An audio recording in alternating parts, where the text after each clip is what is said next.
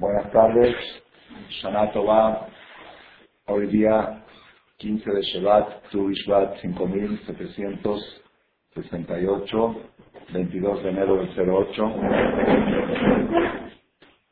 Esta charla extraordinaria, a un horario extraordinario que no estamos acostumbrados, a mediodía, es convocada en forma especial por la señora Susi Romano, que es la patrocinadora de las conferencias de parejas en su casa, y esta vez dijo que quiere que sea aquí en Marcela para que vengan todas, que sea para trabajar de ella, sin pena, Susi de voz, no hay que tener pena. ¿Okay? Este, que sea para trabajar de ella y de su familia. La charla de hoy va a ser continuación de la conferencia de ayer en la noche.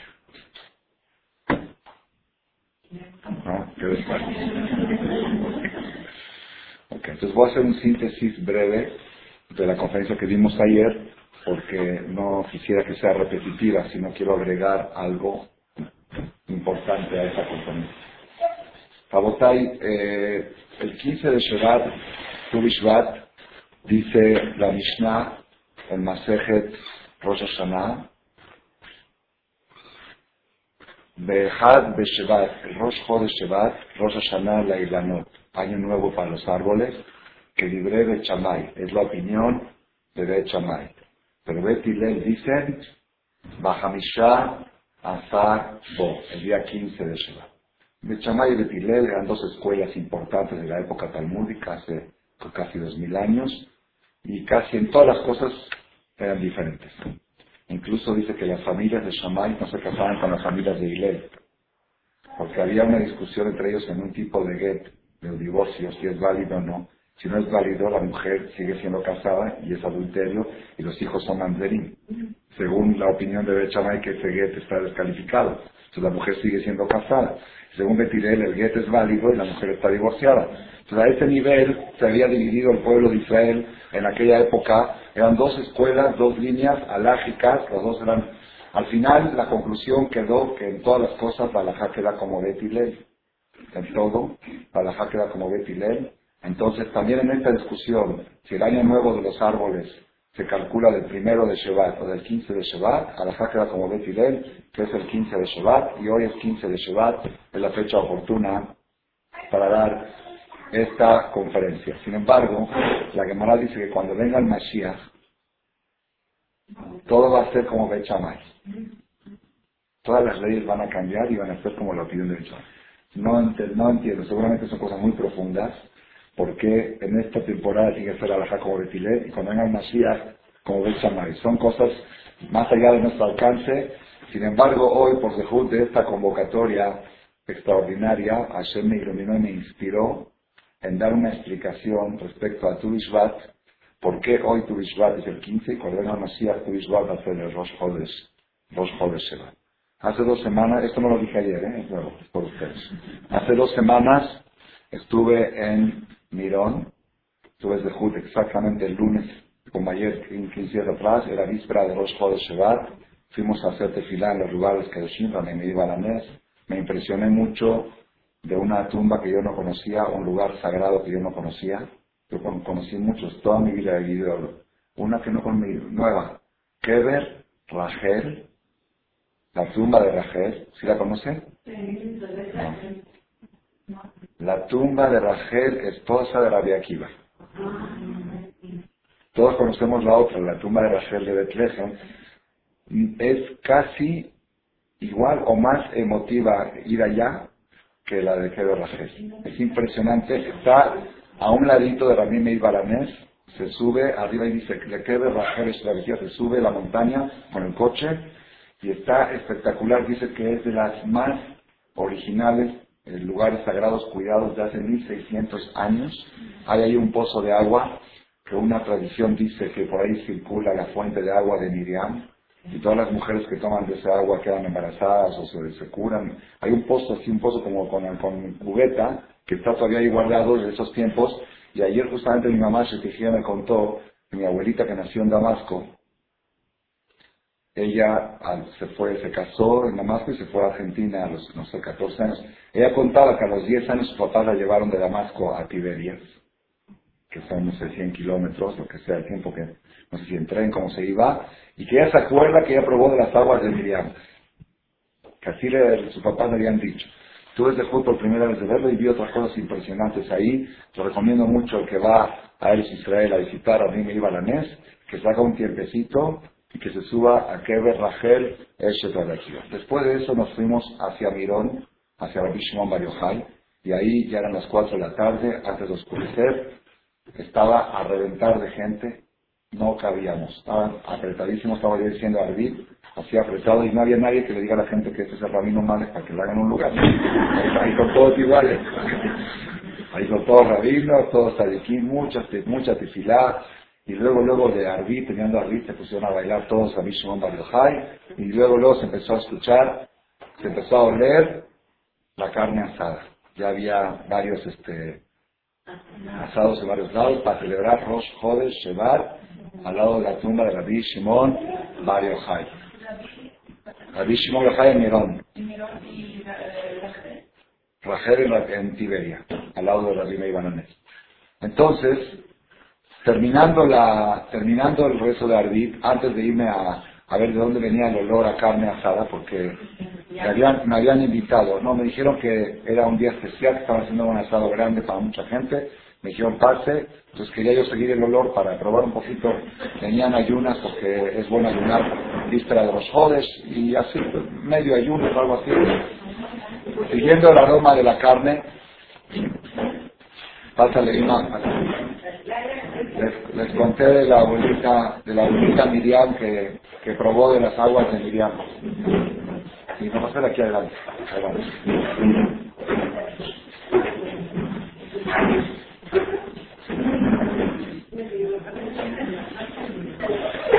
Lo mío y lo de ustedes es de ella. Así dijo Rayakiva sobre su esposa Rachel. 700 títulos de conferencias grabados y que están en la página de internet, que deben gracias a, a mamá que engendró. Pues, ¿Cómo no vamos a interrumpir? Y hacer la pasada primero. Les conté lo que me dijiste ayer de la abuelita que fue a Tiberia y probó de las aguas de Miriam. Entonces ya en Mirón, cuando estábamos en Mirón saliendo de, cuando estaba yo siguiendo el olor de la carne, veo un letrero que dice, la importancia, una grande, la importancia, no tan así, una, un anuncio así como de periodo, la importancia de los Jodes Shevat. La importancia de los Jodes Quiero decir algo, el año nuevo es bueno leer Zehut. Leer Zehut quiere decir hablar bien del pueblo de Israel. Tu la fiesta de los árboles, nosotros la celebramos tradicionalmente, tenemos más de dos mil años celebrándola comiendo los frutos del árbol y diciendo Baruch Hashem y hay que procurar encontrar una fruta nueva, así como en Año Nuevo decimos Shehiano de Kiyamano que Hashem nos dio un año más de vida, buscar una fruta nueva para agradecer a Hashem por un año de vida, o una fruta nueva, o una ropa nueva, un vestido nuevo también se puede decir Shehiano para agradecer a Hashem por estrenar un año nuevo. Pero desde que se fundó el Estado de Israel, encontrar una forma más original de festejar tu Bishvat, que hoy la vamos un poquito a cuestionar, va a estar relacionada con el tema de la charla. ¿Cómo festejan tu Bishvat en Israel, Mosi, la parte sionista de Israel? ¿Cómo? Plantando árboles. Keren Kayemet tiene la idea de plantar árboles, es un concepto simbólico de la importancia de la tierra de Israel. Entonces, hacen de esto, hasta traen grupos, traen jóvenes de, de no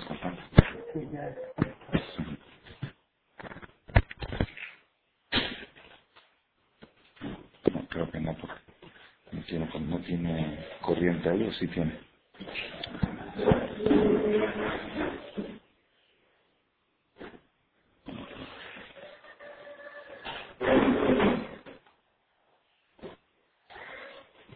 No tiene corriente.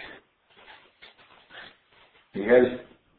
Vamos a conectarlo aquí atrás, aquí en el, en el, en el molde. Qué maravilla.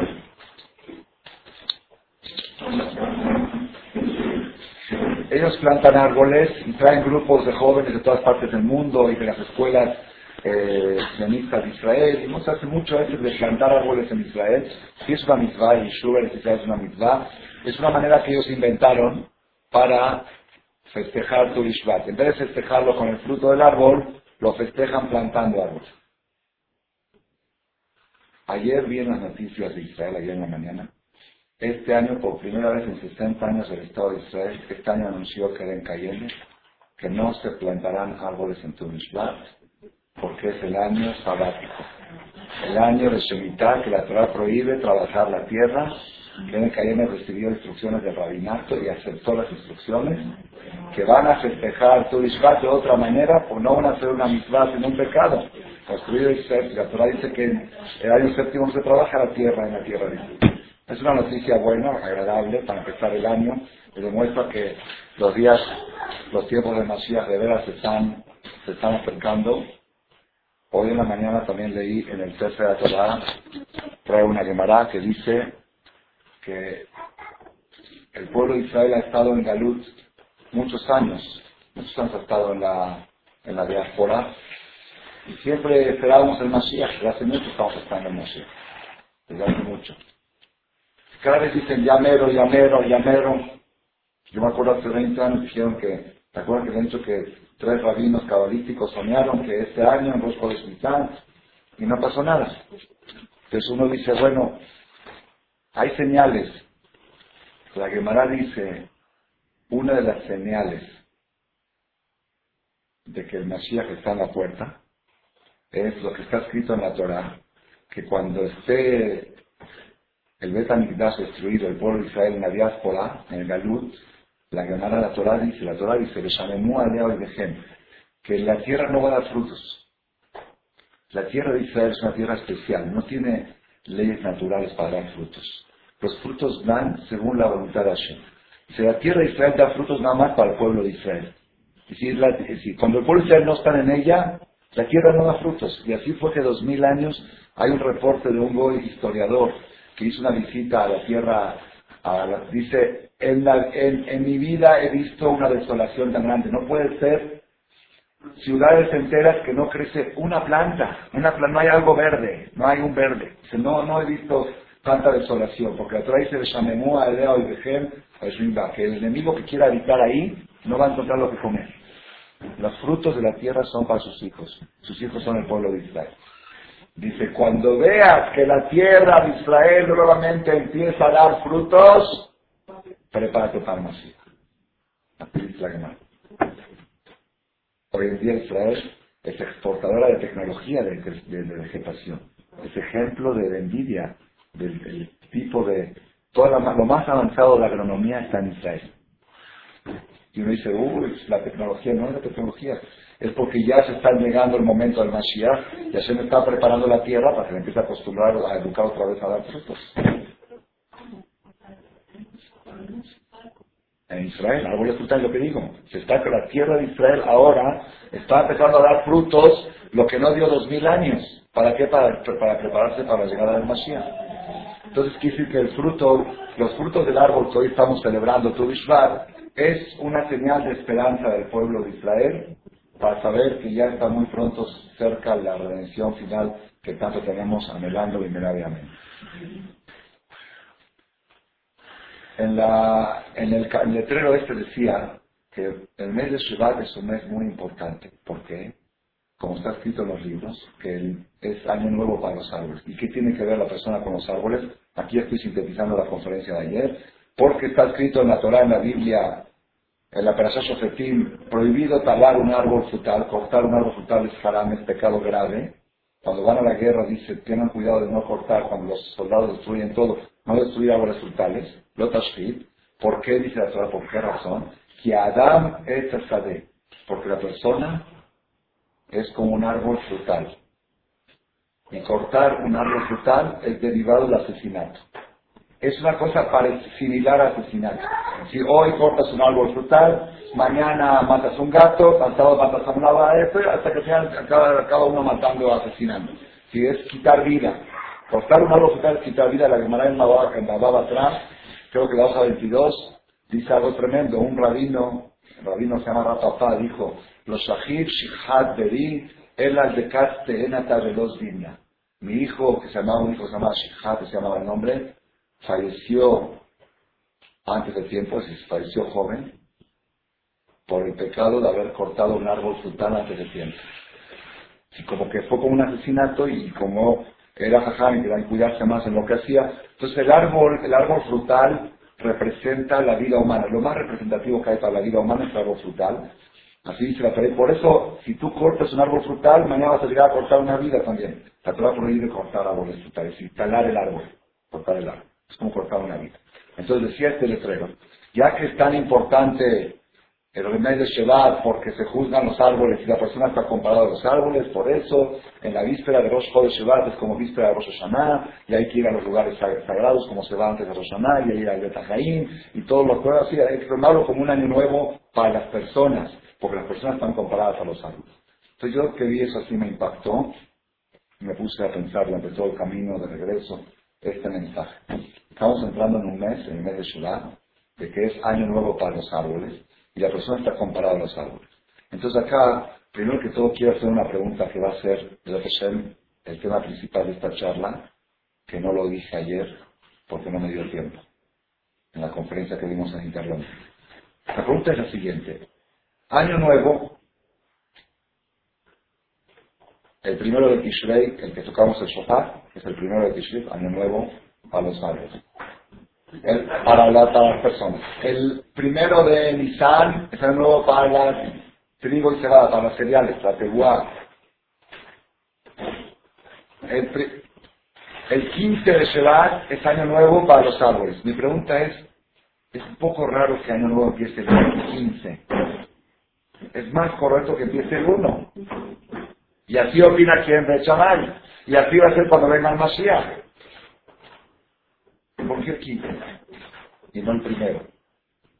Y yo cuando vi este letrero era antes del primero, decía, ahora va a entrar Shevat esta noche, entonces prepárense. dije, bueno, el primero de Shevat, dos jodes, empieza un mes nuevo, un año nuevo. No, año nuevo, es el 15, hoy es año nuevo. Es un poco raro que año nuevo sea a mitad del mes. Ese tema, ese, es el tema que voy a desarrollar hoy. La segunda pregunta nueva también de esta conferencia es la siguiente. Hace dos Shabbat, no el pasado, el anterior, que fue cuando fue justamente los Jodes Shabbat, vimos en la Torah la primera mitzvah de la Torah. ¿Por qué digo la primera mitzvah de la Torah? Porque Rashi dice que la Torah tendría que haber empezado de Éxodo, no de, no tenía que haber empezado de Bereshit. Bereshit es historia. La Torah donde empiezan las mitzvot de la Torah es en Perashat Bo. La segunda Perashat del Éxodo, ahí empieza, ahí empieza la Torah. La primera mitzvah, la Torah es un libro de enseñanza, es un libro de instrucciones, no es un libro de historias, de cuentos, de relatos. Entonces las mitzvot de la Torah empiezan en esa perashá. ¿Cuál es la primera mitzvah de la Torah? Van a impresionar. Mitzvah Kiddush HaChodesh. ¿Qué quiere decir? Que el pueblo de Israel cuenta su calendario según la luna, calendario lunar, y no según el sol.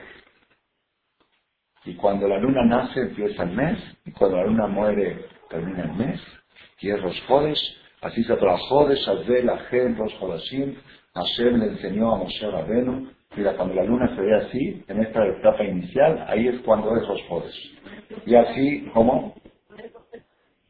Pues ahorita vamos a ver, que eso se va a relacionar con, el, con el ahorita vamos a ver.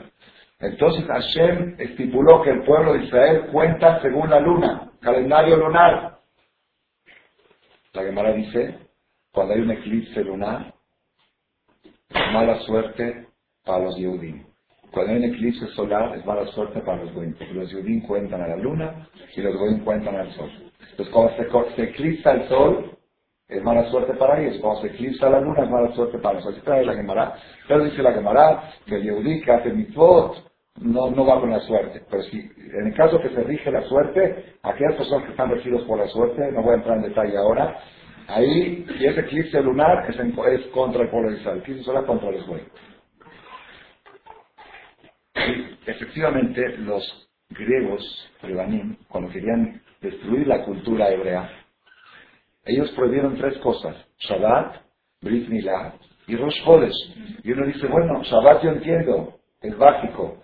Eh, Brit Milá lo entiendo, pero Rosh Chodesh, ¿qué les importa Rosh Chodesh? Eso es un día que fue un año, A ellos les chocaba, ¿por qué tenemos que ser diferentes hasta en el calendario? Oye, ni en eso, ok, que tu comida kosher, te lo acepto. Que te hagas Brit digamos, también me molesta, también tienes que ser diferente. El cuerpo, como Dios lo hizo, déjalo. Ya, pero que tienes la fecha, hoy, hoy qué día es hoy? Hoy es 15, ¿cuál 15? Hoy es 22. El 15 es 22. ¿Qué es hoy? 15 o 22, ya se marearon. Y quiero que sepamos que las fechas, la fecha del cumpleaños de la persona, la fecha del cumpleaños de la persona es de muy buena suerte. Así está escrito en los libros de Corán, que es el día que brilló su estrella para que nazca, vuelve a brillar cada vez en esa misma fecha, pero en la fecha hebrea. Es muy buena fecha para buscar y digo para para traerme la Tengo que hablar en el idioma, cada quien en su idioma. Digo porque mi idioma es el pueblo no tenemos idiomas. Cuando una persona su cumpleaños es buena fecha para pedir, para rezar, para comprar en el atrio, para hacer un negocio, o para lo que sea, para algún cambio importante, pero la fecha de cumpleaños hebreo, de Hashem, el que quiera le podemos dar el servicio, que nos den escrito la fecha de ella y de su esposo y de sus hijos en español, en un papelito, yo me comprometo, me comprometo del dinero, fecha con el año, claro, el año, el año Goy, fecha Goy con el año Goy, y hay otro dato importante, tiene que decir si es antes de oscurecer y nació de noche o de día, porque para nosotros si hace noche ya pertenece a otra fecha, y eso hubo un problema muy grande, esto lo acaban de resolver, hace un mes salió la ley en el Parlamento israelí, sobre el problema de las actas de defunción.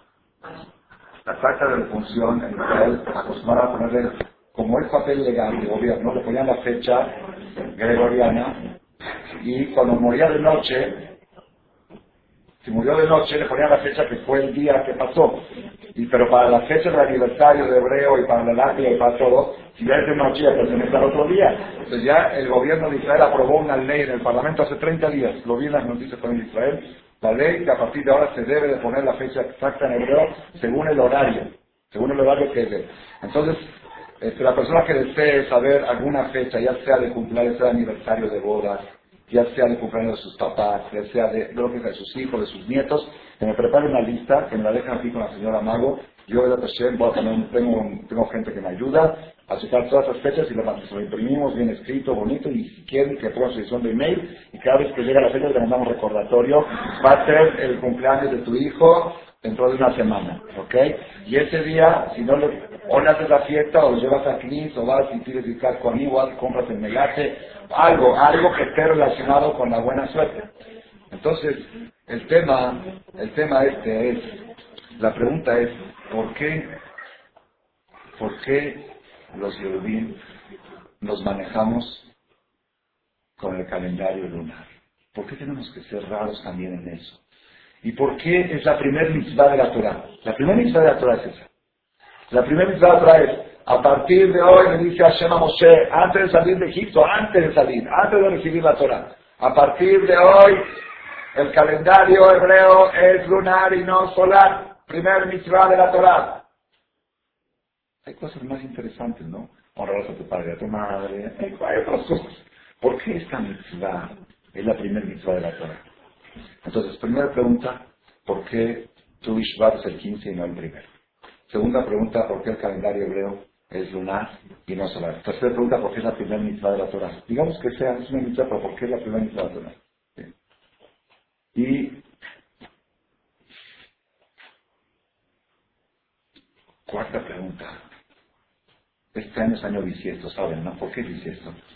¿Por qué? Claro, ¿por qué hacemos un mes más?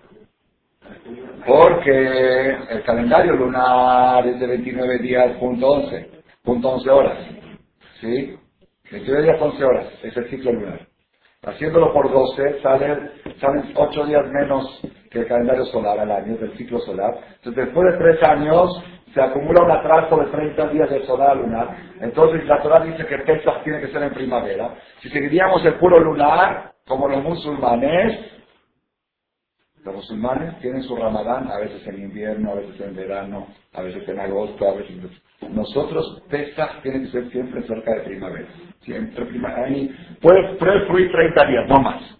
Porque se tiene que emparejar el lunar al solar. Entonces ya no entiendo nada la religión judía. Al final, ¿qué quieres? ¿La luna o el sol? Si quieres el sol, la solar. Si quieres lunar, lo lunar. ¿Qué te importa? Como hacen los musulmanes. Es la cuarta pregunta. Quinta, a ver, repítala, no estoy, a ver. Porque, primera, ¿por qué tu Ishvat el 15? ¿Por qué el año nuevo el 15 y no el primero? Segunda pregunta, ¿por qué el pueblo judío cuenta los años solar? Tercera pregunta, ¿por qué es la primera mitad de la Torah? Y cuarta pregunta, ¿por qué al final nos emparejamos al solar? ¿Cuál tiene otro usted ahí? Ah, okay. Si quiere, si quiere otra pregunta, una vez le preguntaron a un judío, ¿por qué ustedes los judíos siempre contestan una pregunta con otra pregunta? Dice, ¿y por qué no? Abotay.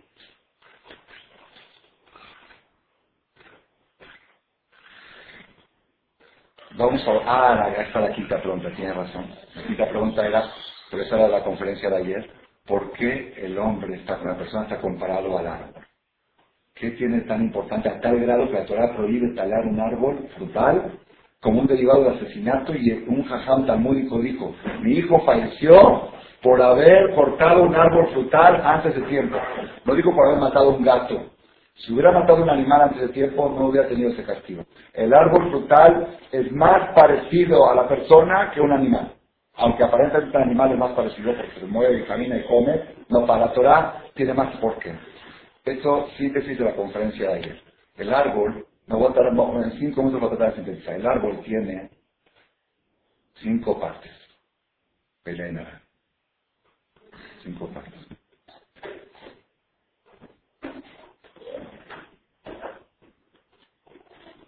Entre paréntesis, hoy, día martes, saben que es un día de buena suerte, todos los martes. ¿Por qué es día de buena suerte? Porque en la Torah, cuando se creó el mundo, la vida del mundo, dice dos veces todo. Qué bueno, qué bueno. ¿Qué se creó el martes? Es o seferi, fruto del árbol, la vegetación. Y este año tocó así, no siempre toca así. Este año tocó Tubishvat, el día del árbol, tocó el día en que Hashem creó los árboles, el día de la semana. Coincide. Esto no lo dije en la conferencia de ayer, lo dije a ustedes. Por eso lo dije entre paréntesis. Pero lo voy a relacionar al final, hay algo muy curioso. Entonces, el árbol tiene cinco partes. Tiene tronco, ramas, hojas, raíces y qué más? Fruto. Lo más importante del árbol que es, todo se necesita. Sin tronco no hay rama y sin rama no hay hojas. las hojas cumplen su función. La cámara explica cómo las hojas protegen al fruto. Todo tiene su función y necesario. Se necesita el tronco, se necesita la rama, se necesita las raíces, porque las raíces absorben el agua y hacen que, que crezca el fruto. Pero al fin y al cabo, uno, persona que tiene un árbol frutal, ¿para qué lo tiene? Quiero que sepan que cuando Hashem creó el mundo, no existían árboles no frutales.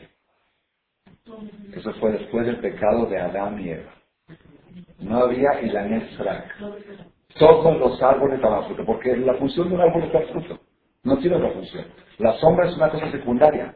Es decir, el adorno del jardín es un efecto secundario del árbol, pero el árbol no justifica su existencia más que el fruto.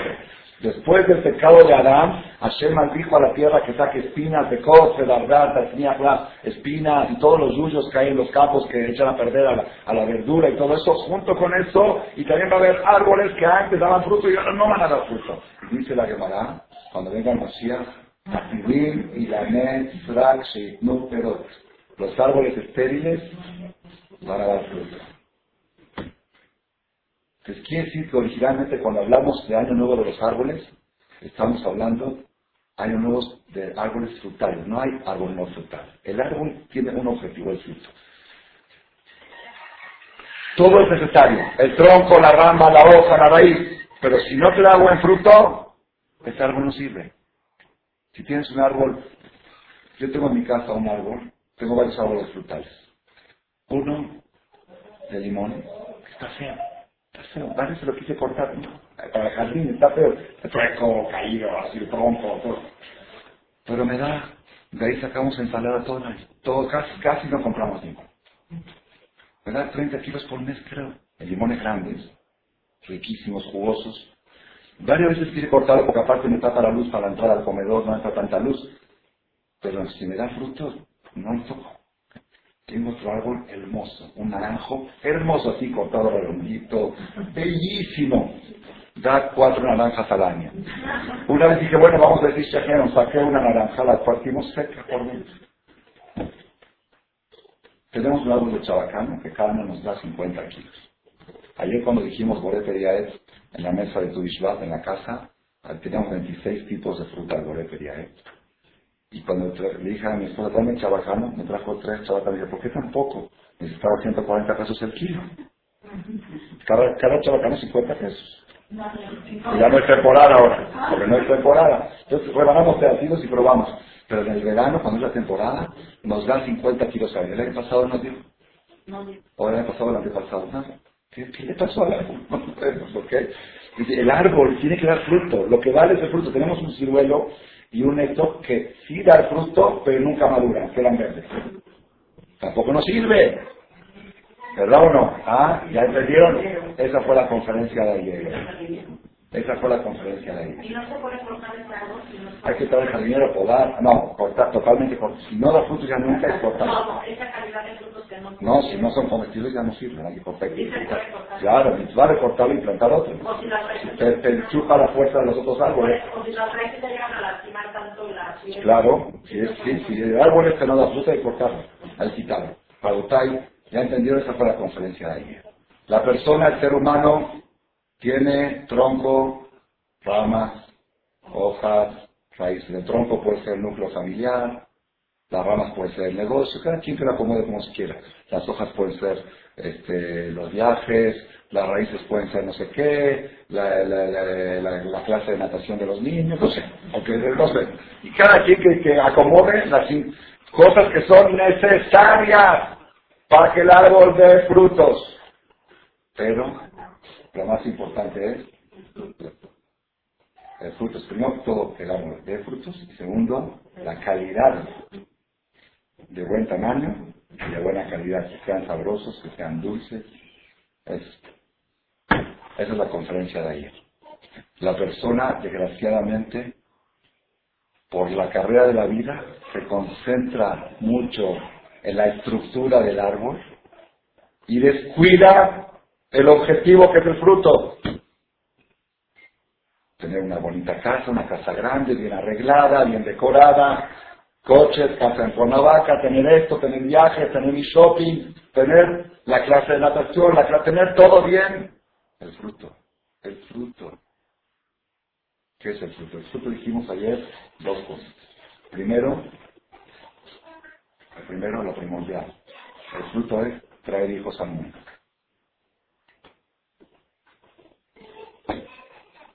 Nuestras abuelas tenían troncos débiles, pero frutos, tantos frutos que tenían que cargar, que, hasta el tronco se cargaba, de tantos frutos, y dulces los frutos. Nosotros hoy, desgraciadamente, Vemos bodas de 100 mil dólares, de 150 gastos, lunas de miel de 50 mil, cosas que lo, ayer me estaba contando mi mamá Shetigía en la mañana, de, la, de su mamá, ella y abuelita, eran seis hijos, era viuda con seis hijos, dos hombres y cuatro mujeres, ¿sí? Dos hombres y cuatro mujeres. Le pregunté cuántas recámaras tenía la casa de la abuelita. Una recámara, porque era viuda ella, una recámara. Le digo, ¿y la sala y comedor? Dice, no. una recámara era la sala, el comedor y la recámara. Así estaba aquí algo que dividía la, mesa, una, un librerito, un mueblecito que dividía. Entre esto hay una cama, otra cama allá, otra cama acá. Que ahí dormían las cuatro hermanas y dos hermanos.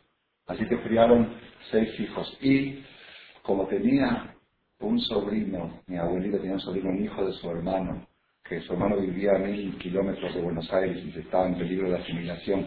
Todas sus hermanas habían asimilado, las sobrinas habían asimilado. Para salvar a este sobrino, mi abuelita lo adoptó, lo trajo a Buenos Aires a los 14, 15 años, y como sus hijas tenían edad de jovencitas y este era jovencito, no podía dormir en la misma recámara, se dormía en la cocina.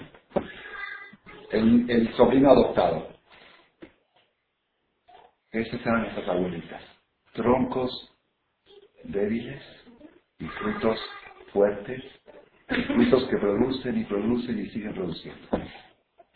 Y hoy, casamientos, eh, hay que convencer a los novios que después de la boda no se cuiden.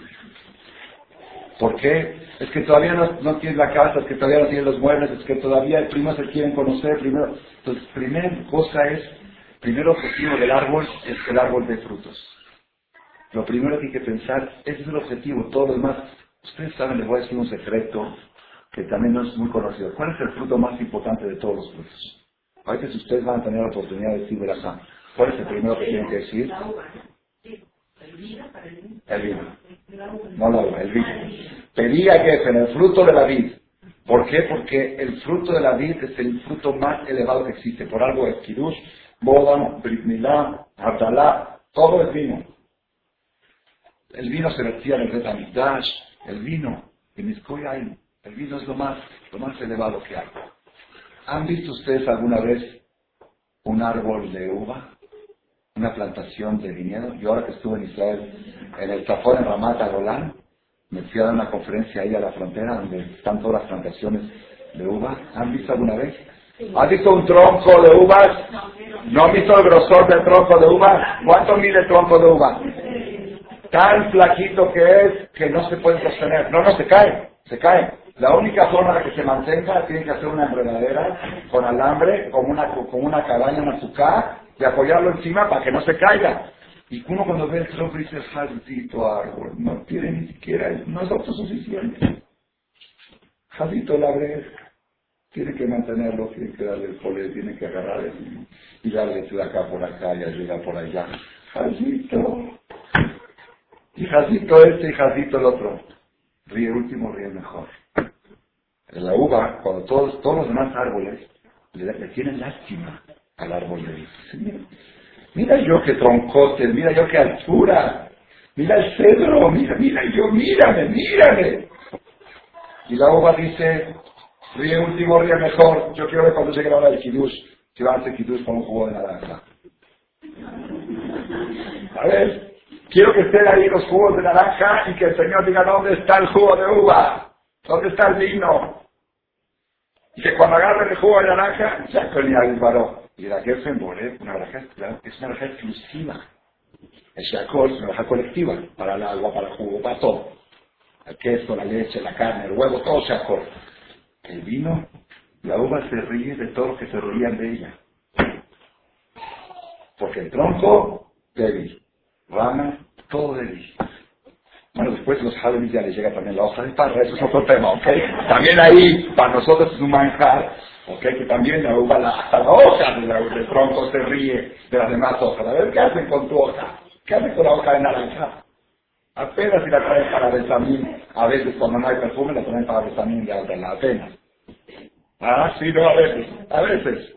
A mí de vez en cuando agarro la, ese árbol de maja que tengo en la casa, que no da nada de frutos, Jalito me da la estima de él, y para que no se ofenda, paso por el jardín de veras, arranco por el digo el jardín, digo, por lo menos que tenga algún beneficio, jardito, para que no se, que no se, no se acompleje tanto. ¿Qué enseñanza nos da la Torah? ¿Qué enseñanza? El hombre es el árbol frutal.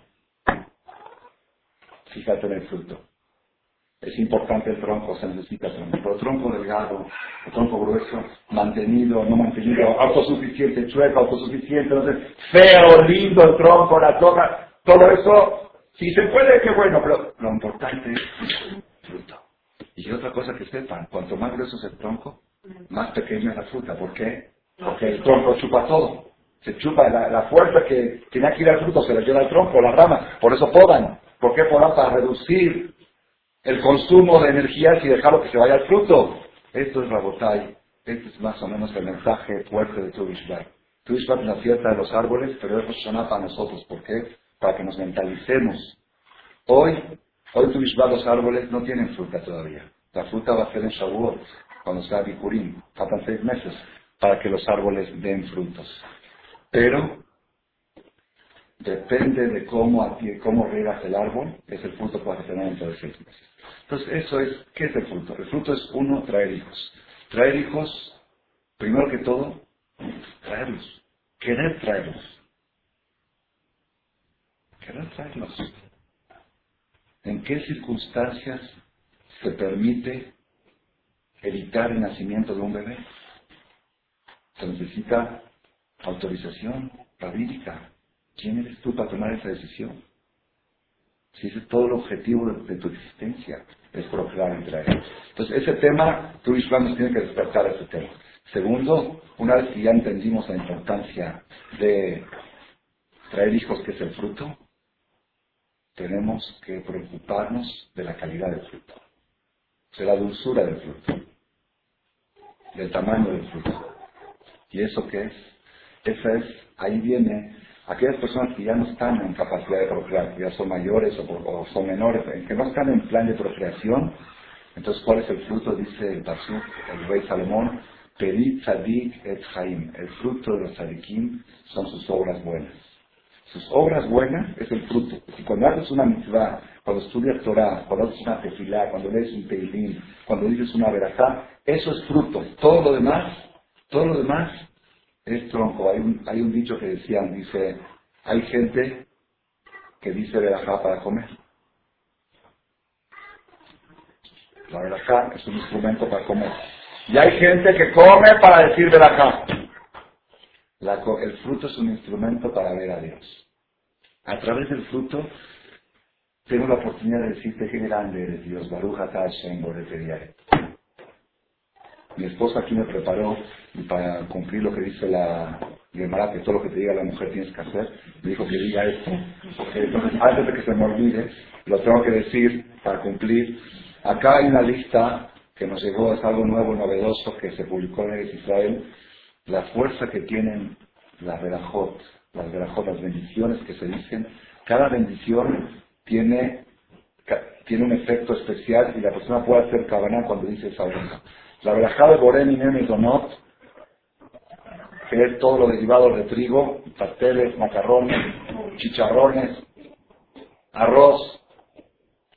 La verajá de Borén y Donot, la palabra Mesonot tiene el catamazón, el alimento, el sustento, la parnasá.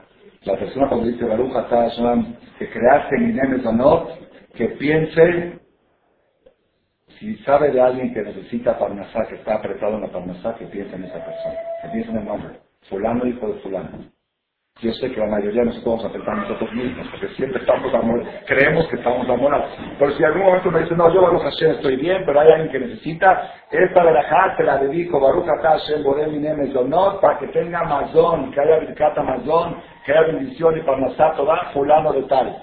Puede ser su hijo que está trabajando y no le va bien, o puede ser su hermano, su primo, o X, o, cualquier yudí que uno sienta que si uno no tiene a alguien en mente que diga, todo Israel pobres, que no tienen dinero, Hashem, por medio de esta verajada del Mazón, se crea un ducto para bajar más Mezonot al mundo. Se piensa, no, se piensa terminando la verajá. Baruch Atashan Borel Minyan Mezonot, lo pruebas y se de esta verajá, que sea para que tenga para nosotros va fulano de tal. Cada vez que dice Mesonot, se crea un ducto nuevo para mandar verajá al mundo, de Parnasatova. Cuando se dice la verajá de Agesen, esta es novedad y funciona. Tanto cuando se dice la verajá, porque se contesta amén de. Es para buenos matrimonios, para casar hijos o hijas, o para cualquier amigo o amiga que sabes o nietos sería porque dice el Pasuk, y vea que Gesen Poria. Tu esposa está comparada a la vid, así dice el Pasuk en el Salmo. La mujer está comparada a la uva, a la vid. ¿Sí? Entonces, el matrimonio, cuando se casaban las parejas, había una canción que decía, vea Gesen, vea Gesen. Uvas, uvas de, vid con uvas de vid. La, parra y el matrimonio tienen muchas cosas similares. Entonces, la verajá de Boré sería Gesen. Permito a que creaste el fruto de la vid Hashem por de esta verajá, darle un buen matrimonio a fulano de sana, o mi matrimonio también que funcione. También puede servirle. Si no solamente conseguir el matrimonio, sino, como dijimos la otra vez, la vez pasada, matrimonio es cosa fácil de obtener y difícil de mantener. Entonces, o obtener o mantener. Por ya Gersen es para Shalom Bay. O para que se casen o para Shalom Bay. La verajá de Boré sería es cuando agarramos fruto del árbol, que es la verajá principal de hoy, que es la que vamos a decir aquí con especies que hizo favor la señora Susi, que Hashem le dé muchos frutos de su árbol de Hashem. La verajá de Boré Peria es cuando la persona piensa, dice Hashem, bendito traje el fruto del árbol, en que hay que pensar es acá, en la conferencia de Ramal. No, no dice así. Dice, todo lo que dijimos en la conferencia. Las mujeres que no pueden tener hijos, no da, es un árbol que no da frutos. Bendito Dios que creaste el fruto del árbol. Haz que fulano, que el árbol de fulano y fulana pueda dar frutos.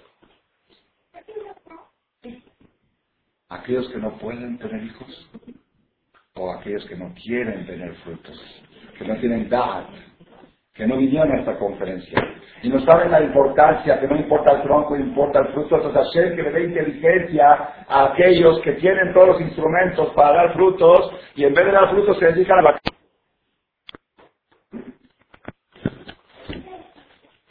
Entonces, cuando decimos es hay que pensar, primero, los que no pueden tener hijos, que tengan. Segundo, los que pueden y no quieren, también son los que no pueden, psicológicamente no pueden.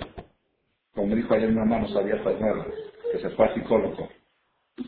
¿Sí? Porque alguien preguntó, ¿por qué nuestras abuelitas nunca escuchábamos que iban a psicólogos? Ni a terapia.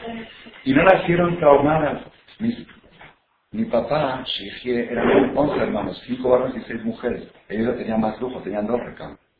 En una vivía mi abuelito y mi abuelita, dormía mi abuelito y mi abuelita. En otra, 11 hermanos en el piso, en el piso con colchones, uno, dos, me contó que para llegar a su lugar saltaba encima de un hermano, era, era, era Y mi abuela me contó que los bañaba. ¿Cómo los bañaba? ¿Ah? Encendía la calefacción, ¿cuál calefacción? Calentaba el carbón afuera en el patio del vecindario, calentaba el dud, una olla así de agua, de, de, ollas de pintura, calentaba el agua ahí al carbón, una vez a la semana, ¿qué dice? Le tocó, imagínate, mira, mira que me contó yo que venían los once hijos el viernes que bañaban y Shabbat, agarraba una cubetita, le ponía jabón, estallaba uno, toalla, despachaba. Ahí viene el que sigue. Me lo contó mi abuelita una vez a la policía, le hicieron una travesura a los niños y vieron cómo estaba atendiendo a sus hijos. La policía le dio lástima de hacerle algo a Esta señora está todo. Estábamos hablando allí en casa de mi mamá, diciendo mis hermanos que nuestras abuelitas pasaron tantas dificultades en su vida que hoy en día si tuviéramos una de ellas estaríamos en el manicomio. ¿Cómo ellas, ni psicólogo, ni psiquiatra, ni terapias? Porque ellas sabían el secreto del fruto. Ellas todo el tiempo tenían presente el fruto. Hay fruto, hay niño, el niño sabe decir Shema, sabe decir Baruch, no importa, comió más, comió menos, sabe natación, no sabe natación, sí puede que sepa, si no puede que no sepa, se bañó dos veces al año, pero principal es, hay fruto, el niño sabe que es Yehudí, sabe decir Shema, sabe cantar en el Knis, sabe que eh, eso está bien, lo demás es lo de menos. Está bien, si se puede, se puede, no se puede, no se puede. Pero todos aquellos que hicieron a un lado el fruto y se concentraron en el tronco, en las ramas, en las hojas, pues es lo que sucedió. El tronco no trasciende. Por agarra la semilla y que otro árbol. otro fruto. El tronco, no se puede agarrar un tronco y crear otro árbol del tronco. La madera, Max hace un mueble y se termina. Es el mueble que le hacen Barmenán. Aquellos que por descuidar el fruto se asimilaron sus hijos, entonces le quedó la madera para el cajón. Es el último uso que le dio al tronco. Después de eso ya no hay. El fruto ya no siguió. Este es el Musar, Este es el Musar. Esta es la enseñanza. Esta es la enseñanza que tenemos que tener hoy en Tu el Día de los Árboles. Saber que nuestras abuelas, nuestras madres, abuelas y bisabuelas, ellas podían soportar todo porque se concentraban en el fruto. El tronco era como el de la uva, era muy delgado, apenas se sostenía se caía y había que ponerle apoyo para que no se caiga, pero el fruto era Boré pedía que Entonces cuando decimos Boré pedía es que creó el fruto del árbol, pensar que Hashem le dé hijos a aquel que no puede, ya sea porque no puede físicamente o porque no puede mentalmente, que pueda y que traiga hijos. Número dos, por eso que hay que pensar también, ¿sí? que uno mismo pueda dedicarse menos tiempo al tronco y más tiempo a los frutos, ya sea a sus hijos o ya sea a hacer mitzvot, que es, el, que es lo que al final le queda a la persona, el único que le queda a la persona. Entonces esto es esto es este, Birkat Boré La verajá de Adamá, Boré Adamá, Todo esto es novedad, para mí también es novedad. ¿eh? Ya empecé a hacerlo y la de en la sabía, la de Adama no. Birkat Boré pedía a Adama, no sé cómo es la relación, lo tengo que estudiar todavía por qué, es segula, cara, salud. Porque Pasú dice le y voy emergen y a la Adama. Van a tener larga vida sobre la tierra. La tierra, Adam, la palabra Adam viene de Adama. La constitución de la persona está hecho a y nada más.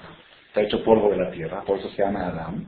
Entonces, cuando la persona dice, Boré pedía a Adama el fruto de la tierra, Adam es fruto de la tierra, es Adama. Entonces, todo lo que es Rofe, Colbatar, Mafida, todo lo que es la salud y lo que es larga vida. Larga vida y salud es Boré pedía a Adama. Adelante.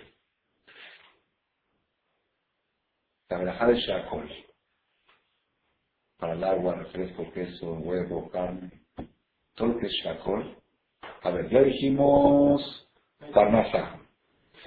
Anatonó sabe Parnasá. A Gefen, matrimonios. A hijos y mitzvot. Hijos, frutos, frutos de amor. Además, salud. ¿Qué más falta? Shakol, Birkat Shakol, es para pedir nuevamente Yeshuot. ¿Qué es Yeshuot? Salvaciones que no vaya a fallar la Yid el. Uno, para la, para la mujer, esos, ustedes piensan que yo lo digo un poco de chiste, pero quiero decirles que leí en un libro, un libro muy importante, de un tzadik, un gadol, de los almorín más grandes, el almur tenía 85 años, de los más famosos de los almorín.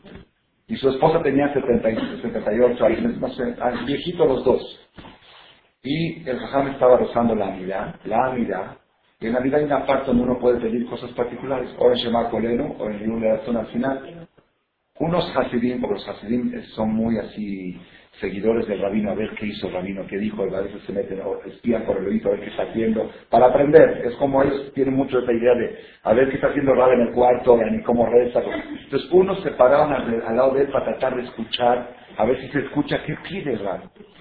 Y escuchar decía, por favor, Dios, por favor Dios, Juanita que venga, Juanita, Juanita la sirvienta que de mi esposa, porque mi esposa está viejita y necesita ayuda. Y vieron que el rabino así, con, todo, con mucho fervor, pedía por Juanita, o por no sé el nombre Chile de Chile. Cuando terminó, los, los como son tan, ellos están así, adoradores de su rabino, dijeron, Seguro, según la Kabbalah, Juanita es algo. Está la cosa se le va a una, una estrella que se llama Juanita. Dijeron, Ram, ¿quién es, ¿quién es Juanita? Dice, sí, la, muchacha, la muchacha. dice, pero ¿cómo? ¿Usted entretiene a Dios con esas Eso es tefilá. Tefilá es que tú sientas que también ese detalle tan pequeño, aparentemente pequeño, está en manos de Hashem. Shakol Mialibalo, bendito Dios, que todo lo creaste con tu palabra, todo incluye a las muchachas, todo. todo. el Umaim Rishonim, Veiten Kedoshim el Umaim Aharanim, Kikadosh Ani Hashem Ze Shemen Arev. Dice, hay un paso, Veikadishtem, se tienen que purificar, se refiere a la necesidad que hay antes de comer. Veiten Kedoshim serán puros, la Maim Aharanim. Porque yo soy santo, dice Dios. ¿A qué se refiere yo soy santo? Al perfume que traen después de la comida para que huelan bien las manos. Se acostumbraba a traer, así era como el postre, traían el postre, después traían unas perfumes, unas plantas aromáticas. a Dios! ¿Y qué tiene que ver el perfume con el alma? Dice la ¿Cuál? ¿Ah? Tiene olfato de, olfato de comida, de esto, pero no huele, huele bien, te huele rico. No de rico, no de, no de, no de aroma, no de disfrutar un, perfume, no tiene eso. Eso es la Neshama, solamente la Neshama. Y por eso, cuando acompañaban a los muertos, les llevaban flores aromáticas, porque la Neshama va flotando arriba del cajón. Pero cuando los goyim le copiaron la esa, se hizo prohibido para nosotros. Y por eso el sábado en la noche, que la Neshama se retira, la Neshama que vino en Shabbat, una Neshama extra, se retira, la acompañamos con perfume, porque es algo del alma. Neshama es del alma. Dice acá, cuando decimos la verajá Borem también, hay que pensar que huelamos bien. Nosotros y nuestros hijos. Que no seamos personas que huelen mal. Ya saben a qué se refiere. Hay gente que su forma de ser huele mal.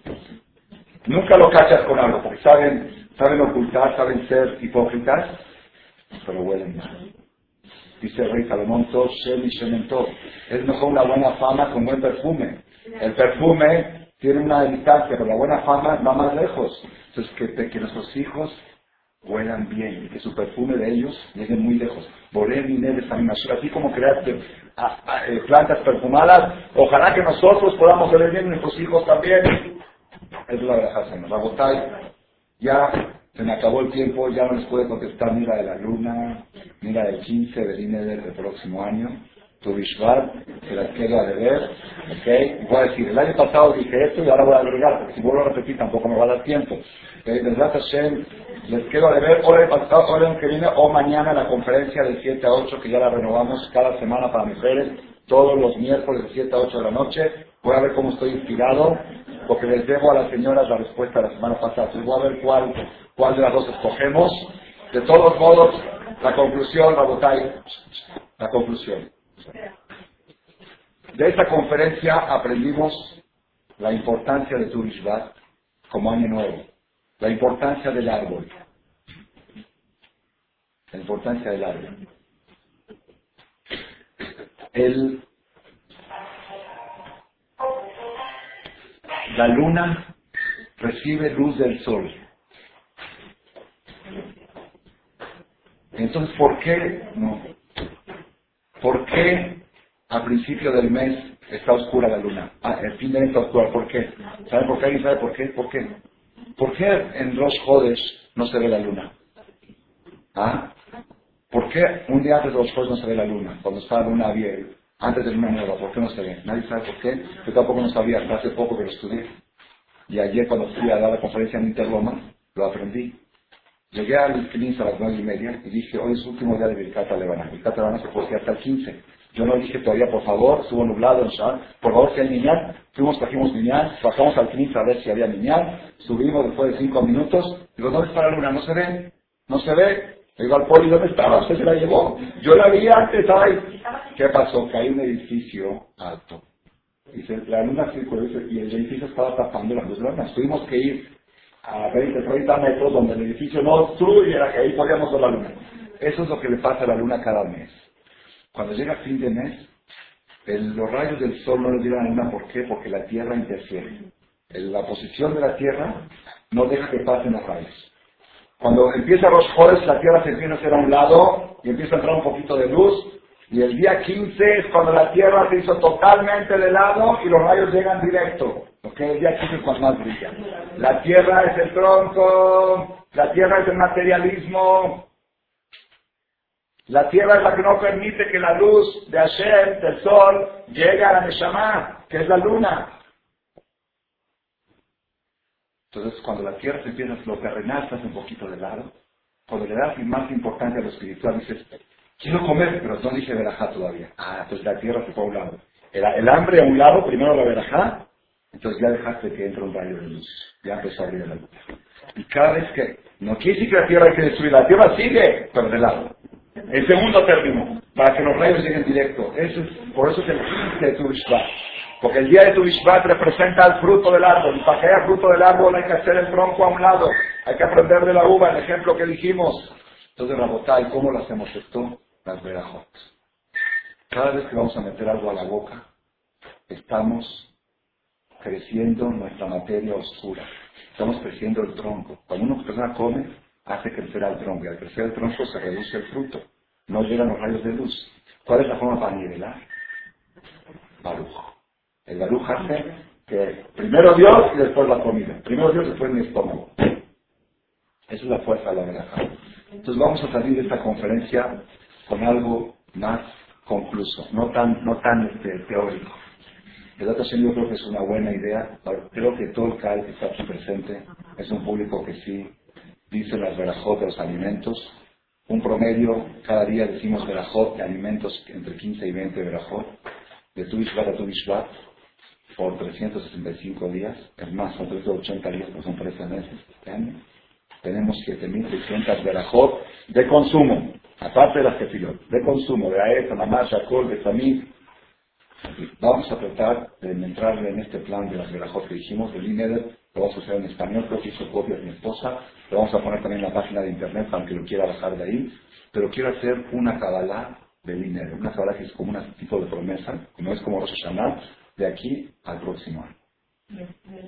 Una vez al día, y ya lo probamos con mi esposa y tiene un efecto impresionante. Una vez al día, una de las verajot de consumo, cualquiera la que escojas, la dices mirando al cielo. Abre la ventana y ves al Shammai. Baruch, Atah, Asher, Eloheinu, Melech Haolam, Boré, Peria. Cambia todo el sentido de la vida. Porque nosotros decimos la verdad mirando al estómago. Mirando a la comida, mirando al plato, mirando a que nadie se lo quite o a que, no se enfríe la sopa. ¿okay? Entonces, una vez al día, de todas las brazos que decimos, una verdad que está mirando al Shamay, como hacían nuestras abuelitas, que hablaban con Dios mirando al cielo. Ahora vamos a probar esta terapia de de aquí al año que viene y, y permítanme nada más decirles, para terminar con algo bonito, algo que leí nuevo, también no está grabado en ninguno de los 700 títulos. Con esto va a terminar la conferencia. Leí antes de irme a Israel, en la clase que di a los Balebatim aquí en la mañana, algo espectacular en Israel. Dice, este mundo se compara a un mar tormentoso. Es sabido, estamos, dice, lo más importante cuando estás en un mar para no ahogarte es tener la cabeza levantada. Si tienes la cabeza así, te ahogas.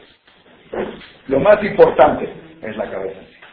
Entonces digo, cuando uno haga el tracol o la verajá y levante la cabeza, acuérdense de este mensaje. Estoy levantando la cabeza para que las tormentas de la vida no me ahoguen, para que el agua no me entre y para que pueda estar siempre levantando los ojos a Boreolán y pedirle a él que nos dé a todos frutos buenos, shanato, y de la